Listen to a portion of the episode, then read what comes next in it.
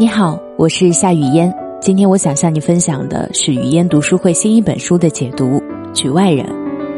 曾经有一位听众给我留言诉苦，说自己无论做什么，总会有人不满意，在背后指指点点。他很恐惧这种状态，想让我帮帮他。可是他的求助却让我一时不知道说什么。毕竟谁的背后没有闲言碎语呢？但是我能够理解他的这种感受，毕竟从人类起源开始，去重避孤，就是我们基因中的本能。虽然随着时间的流逝，人们的独立意识越来越强，渐渐意识到每个人都是单独的个体，但是仍然会有那么一群人，他们乐于抱团，指责独特，他们排斥甚至斥责没有循规蹈矩的人。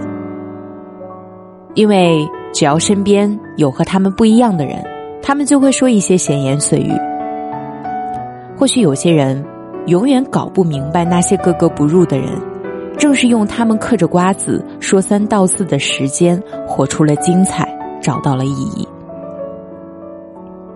很多事情没有对与错，只有喜欢不喜欢，愿意不愿意。今天呢，分享这本《局外人》，讲述的就是这么一个与世界格格不入的人的故事。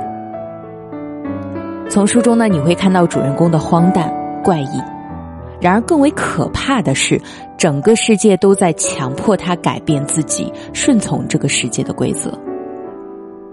这本书呢，用他深刻的语义和独特的哲思，感染了。全世界被誉为二十世纪西方文坛具有划时代意义的伟大作品。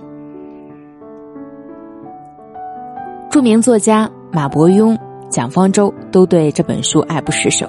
今天呢，我们就一起来看看这个局外人身上到底发生了怎样的故事。